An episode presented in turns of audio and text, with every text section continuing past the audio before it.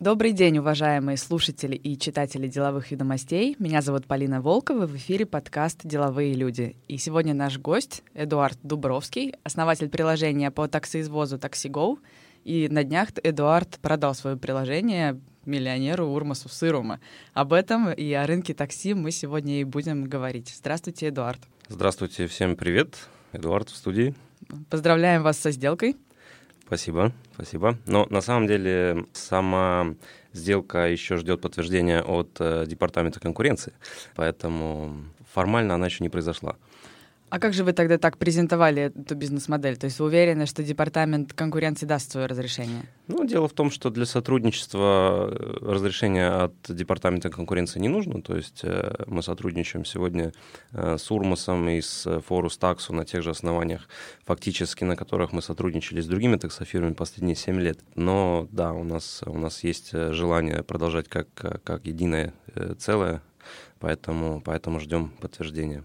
Вот давайте тогда и поговорим о том, как же вы работали последние семь лет. Насколько я понимаю, ваша фирма была основана в 2014 году, год спустя после того, как был основан Taxify, который потом перерос в Bolt. Чем вообще ваша платформа отличается от тех, которые мы уже знаем, от Taxify, от Яндекс? Моя история в сфере такси началась э, задолго до платформы, точнее 2008 год, когда меня пригласили руководить одной из такси-компаний. На тот момент это была нашумевшая Lucky Taxo. Между владельцами там э, некоторые э, разногласия начались, ввиду чего человек, который меня, собственно, на работу пригласил, он приобрел радио Таксо, одну из самых давних, старых таксофирм. И под этим брендом мы начали работу. Это было время кризиса, 2008 год. И, собственно говоря, Работали мы как таксофирма, рекламировали номер для заказа, давали машины, набирали водителей, все, все было весело. И сама идея начала мне приходить задолго до таксифая. А идея была в чем? То есть я видел проблему, когда ко мне приходит водитель такси и говорит, Эдуард, все плохо, работы нет, клиентов нет, аренду платить нечем. А с другой стороны, я встречаюсь с друзьями, они говорят, э, Эдик, такси вообще не заказать. Я звонил там диспетчер, там долго брал трубку, потом такси не было, там в другую фирму позвонил, не было. То есть э, была проблема. Проблема заключалась в том, что не было связи между клиентам и таксофирмой, потому что таксофирм было очень много на тот момент. У каждой таксофирмы был какой-то мобильный телефон, какой-то настольный, какой-то короткий. В общем, человеку надо было 100 номеров знать, чтобы вот до всех дозвониться. Я тогда посчитал, что у человека есть доступ примерно до 12% машин. То есть э, связь была нарушена. Тогда пришла в голову идея, собственно говоря, создадим единый номер, он, кстати, до сих пор работает, 1665, и, значит, все таксофирмы, пусть они получают заказы через этот номер. То есть я начал развивать эту идею в своей голове, у меня никакого опыта не было, там, стартап-индустрии и так далее, вот, поэтому а, ну и, конечно же, конечно же, сразу появился страх, а вдруг кто-то там идею стырит. Вот поэтому пытался я и запатентовать э, свои идеи и так далее.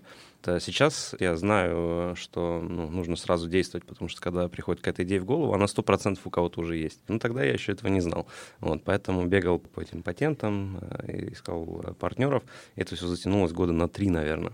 И, собственно говоря, когда вышел в 2013, наверное, примерно тот самый M-Taxo на тот момент, конечно, я начал нервничать, потому что, ну, блин, это же я придумал. M-Taxo — это предшественник Taxify. Они да, еще так да. назывались. А, да, вот M-Taxo было первое название. И тогда я немного активизировался, нашел э, тогда партнеров, и мы начали как бы свою разработку в 2014 году. Но, насколько я понимаю, бизнес-модель TaxiGo все-таки все это время отличалась от бизнес-модели Bolt, Яндекс, Uber. Наша идея заключалась в чем? То есть мы давали диспетчерским таксофирмам программное обеспечение, которое позволяло им заменить радиостанции свои, потому что они же все пятый, пятый, а второй поставить там посольник. И таким образом мы планировали получить машины в свою систему. Ну и как бы в принципе нам а, необходимо было дигитализация вот этих э, таксофирм, то есть уход от радиостанций. Конечно, это был процесс, потому что не все сразу приняли. Кто-то был первый, кто-то второй. В течение нескольких лет все подключились. Все таксофирмы Эстонии? Ну, все это, конечно, громко сказал. Они постепенно подключались, но за исключением каких-то больших фирм, как Тулика, Таллинг, Electric Taxoft, Tartu, вот у них какие-то свои решения исторически сложились. А те фирмы, которые на тот момент были такими мейнстримовыми, мейнстримовыми, Тревелс, Ибра, Амига, Бонго, Сину, так, многих забыл, их, их было там 20-30 Значит, они всегда подключались, мы делали классные вещи, на самом деле уникальные в мире. То есть, в принципе, если вообще сегодня вокруг посмотреть, то вы нигде не найдете таксофирм. Эстония — это единственное место, где сегодня реально все эти таксофирмы есть. То есть у нас mm. остались э, при вот этом широком распространении платформ, которое у нас произошло на рынке, у нас еще остались вот эти вот традиционные таксофирмы. Только теперь, получается, я звоню по этому телефону, например, в Amiga Taxo, и там диспетчер в приложении для меня ищет такси. Э, да, но не, не в телефоне он, конечно, ковыряется. У него удобно на экране монитора это приложение. Но, в принципе, да. Более того, если, если клиент звонит в Amiga Taxo, так как он привык это делать годами, и вдруг у Amiga Taxi нет сейчас свободной машины, то, соответственно, у них есть возможность тоже обратиться к другому парку, к таксо или Эстима таксо или к другим. То есть вот этот вот обмен между фирмами, сотрудничество. То есть все сегодня общаются, никто не ругается, не конкурирует. Вот это огромная-огромная работа, которая была проделана. Поэтому, скажем, ну, юникорном TaxiGo стать не успел, то что-то прикольное мы, мы сделали. А через TaxiGo я могла все-таки э, заказать машину и как через Bolt, то есть со своего телефона скачать приложение и заказать там. Да. Просто я не клиент TaxiGo, поэтому да. упустила этот момент. Да, у нас появилось также приложение клиентское, что не было первоначальной идеей, но поскольку появились смартфоны, то мы приложение тоже разработали. Ну, тут тоже интересно было, если заглянуть в прошлое. Сначала у MTaxo, тогда Taxify, у них на тот момент был выбор машин. Тогда как э, мы вышли на рынок с э, как раз-таки вот, уникальной разработкой, называлась она автоматический поиск. То есть у нас были категории Eco Smart Lux, ну, как дешевый выбор, умный выбор и Это еще люксовый. тогда, 7 лет да, назад. Да, да? самая угу. первая версия. Я помню, как я приходил к таксофирмам, говорил, что ну зачем клиенту там что-то выбирать, если он вот хочет дешево, мы найдем ему дешево дешевую, ну, неважно, там, красную или желтую. То есть я бегал с этой идеей, она всем не очень нравилась. Буквально там перелистываем страницу, в Taxify слетают эти все выбор, у них появляются категории. Соответственно, мы тогда сразу отреагировали тоже на изменения. Э, такое, а у себя наоборот запустили выбор, потому mm-hmm. что я же ходил по фирмам, я же слышал, что им не нравится. Вот. Плюс еще конкурент делает, э, ну, убирает то, что нравится, и делает так, как не нравится. Вот. Естественно, сразу чик перевернули. Вот. Создали выбор, но мы его расширили. Э, и вот здесь мы подбираемся да, к, к одной из главных фишек TaxiGo throughout time, так сказать. Это возможность выбора ну, именно конкретной машины. А насколько вообще востребована функция? Или это скорее какая-то такая примочка, которая отличает вас от конкурентов, но по сути не является достаточной, чтобы, например, там я пересела с болта на TaxiGo? Скажу честно, какой-то киллер фич это не является, да. То есть, э, в принципе, люди сегодня научены, скажем, тем же самым болтом и Яндексом выбирать э, просто категорию.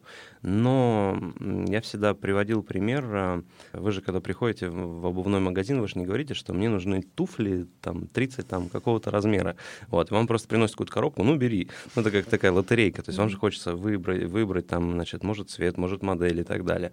И я скажу так, что э, Вопрос здесь ведь э, в создании, создании привычки. То есть, э, скажем, до прихода Яндекс, когда у Таксиго была достаточно хорошая позиция на рынке, у нас вообще не было автоматического поиска, поэтому люди только и могли что выбирать, и у нас была хорошая доля на рынке. То есть вообще, в принципе, вся наша система обслуживала э, около половины всех заказов в Таллине э, на тот момент. Ну, вот я как раз по поводу рынка и хотела поговорить. Можете описать, какая у кого доля была до последнего времени, когда был Яндекс, и как вы сейчас видите распределение рынка? Доля рынка, она постоянно прыгала. Да? Сначала M-Taxi, потом э, Taxify, потом пришел TaxiGo, что-то сделали. Потом Uber нарисовался тоже какую-то компанию провел, вот, потом вроде немного подостыло, вот 18 год приходит Яндекс, uh-huh. делает э, дешевую цену и с нее еще 70% скидку. Ну и, конечно же, конечно же, от каждого откусил опять. Ну, вот. а вот э, сейчас, да, 2022 год, буквально в понедельник в этот э, Яндекс блокирует на территории Эстонии, каково распределение сил на рынке mm-hmm. было вот сейчас? Ну, реалии таковы, что у Болта самый большой э, процент рынка. Ну, я точно в процентах э, сейчас э, так не скажу. У Болта 30-40% рынка, да. Яндекс на втором месте после Болта. Тогда идет э, Taxigo со своими таксофирмами и тогда Uber. То есть, по вашим ощущениям, получается, что где-то 30-40% Bolt, там 30% Яндекс был. Сколько да. у вас процентов ну, было? 15. 15? Ну, да. Это у нас сколько получается сейчас такое в уме? Ну, 40, еще 15 70, 80. Остается. Ну, еще там, да, 15 это остается. Ну, вот, вот как- как-то так. Ну, у нас же есть сегодня еще э, Таллинг, Тулика.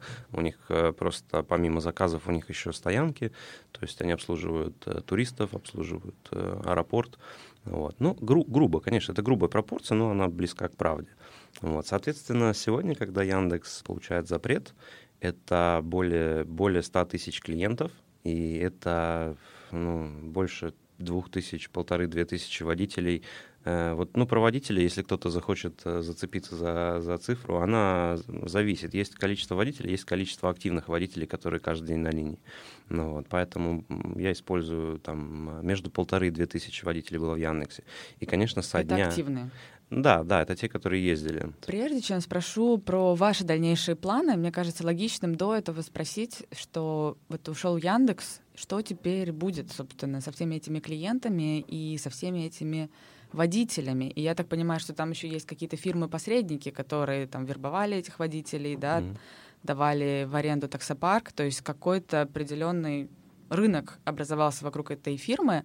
Что теперь с ней будет и какие ваши аппетиты в сложившейся ситуации? Вот многие журналисты последние дни задают этот вопрос, а, как это на вас повлияет, а связано, не связано. Вот, то есть, э, ну, э, на, в наши планы не входил уход э, Яндекса, скажем так. Ну, произошло то, что произошло.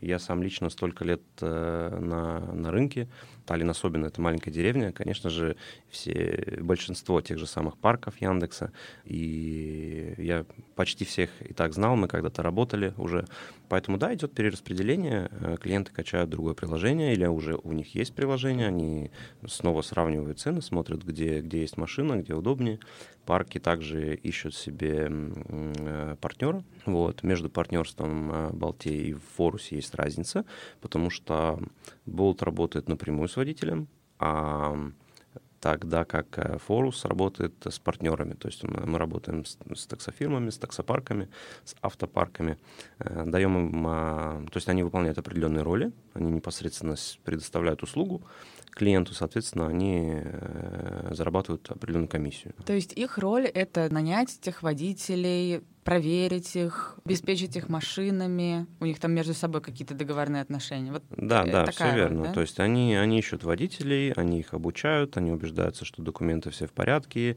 обучают э, приложению, дальше ну, дают автомобиль, если надо.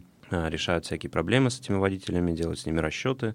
Вот, а водителей много, и как бы раз в неделю, скажем, а, там, а, ну, там двум тысячам водителей разослать деньги тоже такая задача.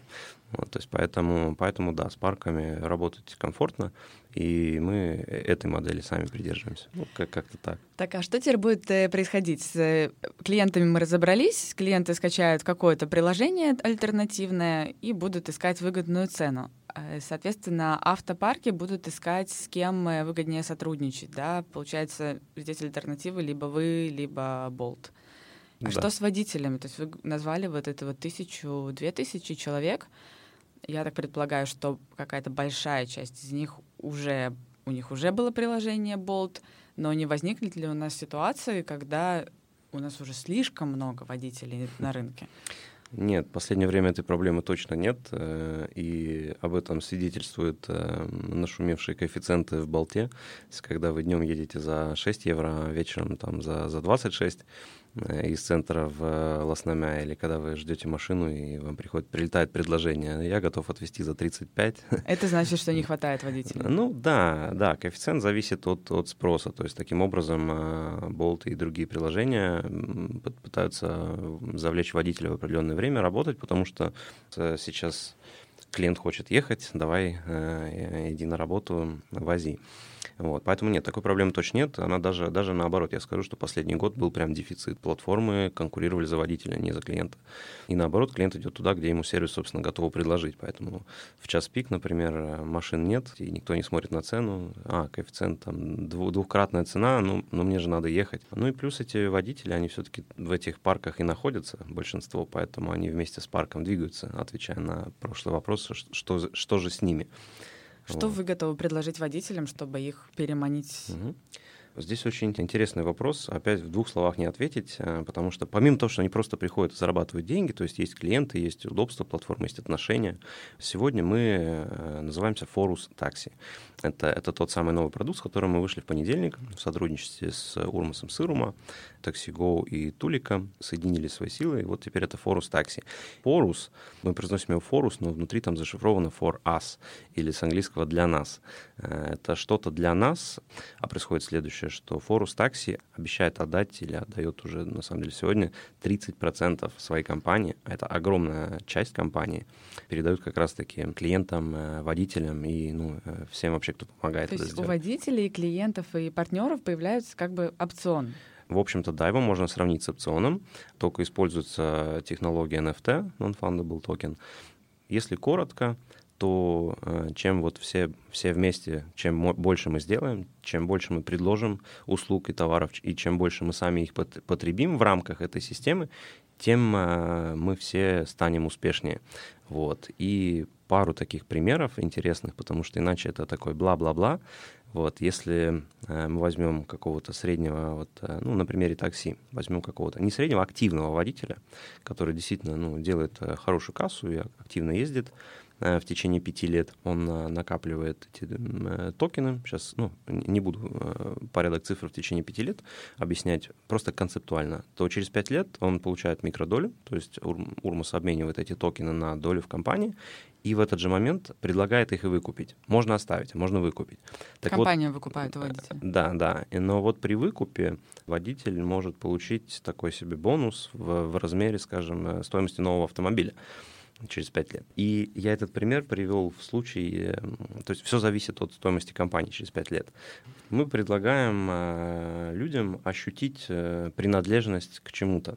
Вот это одна из, одна из главных вообще потребностей человека, это принадлежность к какому-то сообществу, то есть никто не хочет быть один, во-первых. Ну, во-вторых, я здесь э, процитирую немного Урмаса Сырума, он сам спортсмен со стажем, много играл в теннис, и вот, значит, он приводит пример, что когда три часа могут там играть в теннис, что-то бегают, мячик пинают, вот, и как бы, ну, отношение одно. Но как только э, скажут, слушай, а давай теперь там, я не знаю, ну, на ящик лимонада сыграем, вот, кто проиграет, тот пойдет купит ящик лимонада, то все, игра сразу меняется. Там начинают там э, спорить, а, там был аут, там линия не на линии, то есть появляется какой-то азарт. И, иногда много не надо, иногда надо добавить просто немного вот этого ощущения, и уже как будто бы клиент там э, очень хочет там пожаловаться на какого-то водителя, на, на злостное письмо написать, а потом думает, блин, ну это же на самом деле, ну я реально являюсь э, микрособственником этой компании, это моя компания. А какую долю вы хотите получить, вот, допустим, через пять лет? Такса рынка. Долю рынка? Долю рынка, да. Мы хотим, э, чтобы все пользовались нашей платформой. Ну, а так реалистично. То есть болт же тоже никуда не уйдет. Он большой, хитрый. Я сам лично люблю приводить в пример, эм, вот, проецировать на, скажем, Audi, BMW и Mercedes. Вот, э, как-то так. То есть э, я, я вижу, что как минимум три есть вот, ну, какие-то, скажем, в одной сфере вот три игрока. три игрока, да. Нет, конечно, есть еще Toyota и так далее, понимаете, но вот они просто немецкие три, понимаете, поэтому я их привожу, они такие, у них отдельная категория. Совсем недавно Uber сказал, что у них будет вообще такси летать, да, у них свое какое-то направление. Болт обещают миру, что не нужно будет иметь свое личное транспортное средство. У них такая нацеленность. Форус целится на, на услуги. То есть, э, ну, такси — это начало. Мы не собираемся здесь останавливаться. У нас огромные планы, огромные амбиции. Мы будем добавлять туда другие сервисы, э, будь то доставка, еда, эм, всевозможные. Вот следующее буквально дополнение, которое в Форусе появится, это микроуслуги. То есть фактически муж на час. Да? Я захожу в форус, обращаюсь за помощью. Говорю, слушай, форус дорогой, э, у меня розетка отвалилась.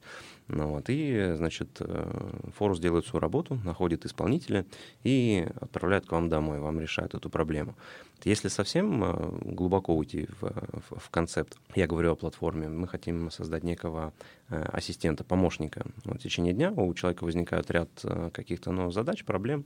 И хотелось бы дать кому-то поручение или кого-то о чем-то попросить. Ведь у, у, у бизнесменов у миллионеров есть свои ассистенты. Почему бы у нас тоже не могло быть ассистента? Вот, поэтому Форус — это такой, такой пал, дружище, который отвезет, привезет, накормит, закажет, починит. Интересно. Но по поводу того, что вы сказали насчет э, трех марок автомобилей, соответственно, всегда должно быть три игрока, то есть вы претендуете на треть рынка сейчас. Ну, вы попросили какую-то реальную оценку, я вам дал. А, конечно, ну, э, глупо было бы не хотеть э, получить весь рынок, да, вот. но, но при этом мы понимаем, что будут другие, у других будут свои фишки какие-то, и Поэтому конкуренция это всегда хорошо. Без конкуренции прогресс э, невозможен. Вот. И даже сегодня, возвращаясь на секунду на вот эту вот э, всю шум вокруг ухода Яндекса, ну вот представим на секунду да, ситуацию, когда не было бы конкурента и Болт стал бы монополистом. То есть отсюда вытекло бы очень много проблем. А поскольку появился конкурент, ага, сразу конкуренция регулирует цену, не дает цене ни подскочить, ни там куда-то, ну, падать, понятно, монополист никогда бы не уронил. То же самое для водителей условия, то есть э, нет конкурентов, ага, сразу в Литве был там 25% комиссия уже у водителей, угу. ну, четверть денег надо отдать платформе, платформе. Сейчас сколько они отдают? Сейчас, ну, сейчас в Эстонии 20% комиссия в среднем. Вот. Но все равно, то есть сегодня 25, завтра 35, то есть ну, куда? Рестораны уже платят 35, понимаете? И вот здесь э, я никого ни в чем не обвиняю, то есть они знают, что они делают.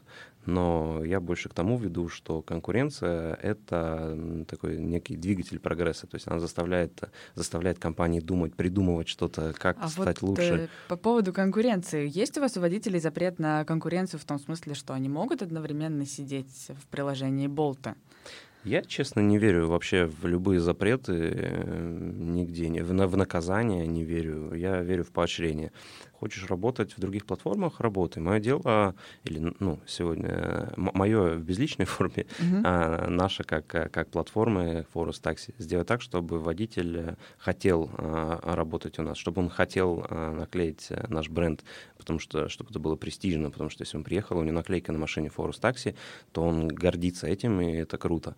Поощрения у нас есть какие-то предложения, компании для водителей, например, за те же самые наклейки. Только так, никаких запретов, но, но мы рады создать такие условия, когда водителю хочется у нас работать. А вы им сейчас доплачиваете? Вот э, на первых порах Яндекс, когда пришел, были очень низкие цены, соответственно, водители получали компенсацию за низкую цену поездки.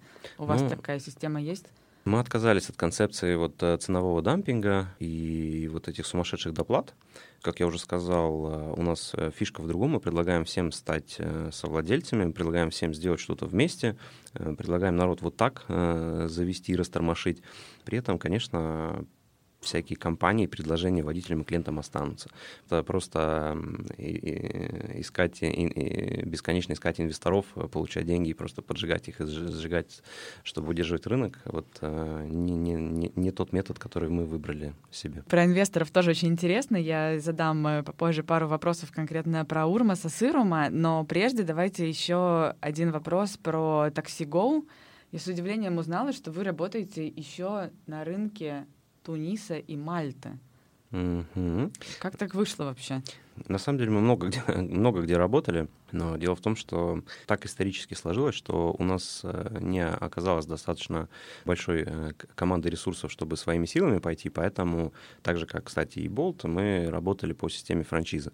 То есть, э, когда возникали партнеры потенциальные, которые хотели, скажем, повторить этот бизнес у себя на рынке, мы заключали договор, предлагали им, значит, со своей стороны бренд, франшизу и всю эту платформу, тогда как их задача была уже привлечение клиентов в водителей локально. И, ну, тут не все справились просто. Не все это потянули, плюс COVID, конечно, тоже сломал многие попытки. Но в Тунисе мы сегодня функционируем, да, э, на начальной стадии. Тем не менее, там э, есть там более тысячи водителей на данный момент уже. Сейчас будет проходить также ребрендинг у них, потому что они буквально там месяц назад запустились под э, брендом TaxiGo и потратили на это определенные ресурсы, и вдруг мы им говорим, что, а, не, ребят, теперь мы Форус. Но мы им поможем. Мальта тоже классный рынок, мне очень нравится там находиться, мне, там очень интересные люди. Э, какие-то рынки встали на паузу, мы сейчас тоже с ними продолжим. Мы смотрим и на соседние рынки, Латвия, Литва, Финляндия, финны вообще братья наши, uh-huh. вот, старшие или младшие, не знаю. Ну, вот, Грузия, Азербайджан, у нас тоже есть партнеры, у нас есть партнеры в Испании, которые тоже готовы работать, э, есть некоторые африканские страны, то есть на самом деле в этом плане у TaxiGo есть за плечами какая-то история, а как вы познакомились с Урмасом Сырума и дошли до того, что он купил вашу компанию? Ну, э, сначала я прочитал информацию о том, что он купил Тулика. И на тот момент э, у меня уже было такое настроение, что очень хотелось какого-то партнерства, чего-то нового. Вот, и я позвонил в контору, мне сказали, что, ну, э, дружище с сыром, там ты сразу не встретишься, но вот мы там, есть у нас, значит, кто занимается такси, с ним пообщаешься. Я пришел, а, мы пообщались интересно, после чего была некоторая пауза. Вот, и То тогда... это буквально на, пару месяцев назад да, все Да, да, все угу. достаточно и, и долго, и быстро одновременно. Для меня угу. это был огромный процесс, но, но на самом деле, если посмотреть да, на календарь, то все довольно быстро. Тогда со мной заново связались, мы снова встретились, еще раз обсудили, замерили возможности пожали руки, принципиально договорились, что мы хотим работать вместе. И вот, вот сегодня мы здесь. Сколько вы получили за свою компанию? Это коммерческая тайна, это не могу сказать. Но что, делать, что сделаете с этими деньгами? Все еще коммерческая тайна. Все еще коммерческая тайна. На самом деле еще ничего не получил, потому что еще нет подтверждения от э, департамента конкуренции. Э, на данный момент э, я нахожусь, я лично нахожусь на работе э, в Форус Такси на должности. По-русски-то сложно все сформулировать, все теперь должности по-английски, по-эстонски. Вот, э, я руковожу направлением э, такси, соответственно, вот этой платформой такси, ввиду своего многолетнего опыта в этой сфере. А сама сделка, да, она, она еще не, формально она не совершилась. А это правда, что Урма Сырума чуть ли не по астрологическому календарю смотрит, с кем сотрудничать и какую компанию покупать? Вот я не знаю, как мне сейчас э, так ответить. Э, Э, Урмас очень интересный человек, да, он, он, эм, он и анализировать умеет, и у него с математикой все хорошо. Также он увлекается действительно астрологией, нумерологией. Он прибегает также к этим методам, они ему действительно помогают принять решение где-то. Я скажу честно, я самый скептичный человек на свете, наверное. Но мне уже тоже захотелось... Изучить и, тему? И, да, да, изучить тему, потому что я наблюдаю, я вижу, как это в его случае работает. Э, ну, например, то же самое 11 число, оно тоже было выбрано э, на моих глазах, э, не было никакой связи с, с уходом Яндекса. Просто вот Урма своими методами замерил, нашел, почувствовал, где, где вот самый лучший день для запуска. Мы его запланировали, буквально там через какое-то время узнаем, что Яндекс закрывается в этот же день. За пару дней до этого пурга, гроза, молния, снег. 11 число понедельник, солнце светит, летнее настроение, то есть, ну, на уровне фантастики. То здесь, конечно, конечно, надо понимать, что в бизнесе, в бизнесе мало только иметь идею, э, нужно уметь их воплотить, и доля удачи здесь тоже обязательно нужна. Урмас удачливый человек, и он такую ау ауру вот э, э излучает, э, ауру удачи и успеха. Хотелось бы закончить на этой возвышенной ноте, но у меня есть еще один очень приземленный вопрос. После скандала с Мартином Репинским все гадают, сколько же на самом деле получают водители такси. Он нам в радиоэфире Арипаев озвучивал цифру в 6 тысяч евро. Вот вы, как человек, который на рынке все знает и не соврет, сколько на самом деле получают водители? Ну, во-первых, э, э, работа в такси, она в некотором смысле концептуально, я сравню ее вот это с переносом да, мешков, разгрузки фур, мешки с картошкой. Вот, вот сколько я мешков отнесу, столько я и заработал. Понимаете, и здесь э, я могу их и 20 часов в сутки эти мешки таскать, я много заработаю. Вот, просто как это скажется на моем здоровье и семье. Ну, если работать да. с 9 до 5, допустим, ну, как нормальный человек, там, 8 ну, часов в день. На самом деле, средний таксист, который ну, работает в адекватном графике более-менее, он э, зарабатывает э, средние адекватные деньги. Это, ну, скажем, ну, допустим, я скажу полторы тысячи евро ему остается именно вот на э, свободных. Вот это такой э, вот средний адекватный таксист. Есть и те, которые приезжают на заработки. Им просто тут нечего больше делать, только работать. Они, они спят, э, ищут где какие бонусы, доплаты, участвуют в этих э, компаниях. И да, кассы достигали э, и превышали 7, 7 тысяч евро. Вот. Но с них нужно, понятно, заплатить комиссию, да, там 20% нужно заплатить аренду машины, а это еще там порядка 600, 600 евро или 700 евро в месяц есть расходы на топливо. В общем-то, вот когда все вычитается, ну, вот такие водители активные, наверное, им оставалось э, до, до 4 тысяч могло доходить вот э, именно этот остаток. Но не забываем, что налог, да, тоже существует. Вот я здесь не могу сказать, кто там его и как, и в каких размерах платит, но подоходный заплатить с него нужно. Поэтому вот так, скажем, от полторы до трех тысяч, в зависимости от того, сколько у водителя есть энергии. Неплохо.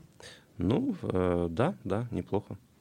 Эдуард, спасибо большое э, за этот интересный разговор. Напоминаю, что это была передача «Деловые люди», наш подкаст, который выходит каждые две недели на ДВЕЕ. И в гостях сегодня был Эдуард Дубровский, основатель платформы TaxiGo, которая уже переименовалась в Форус Таксо. Успехов вам! Спасибо, спасибо. Всем хорошего дня.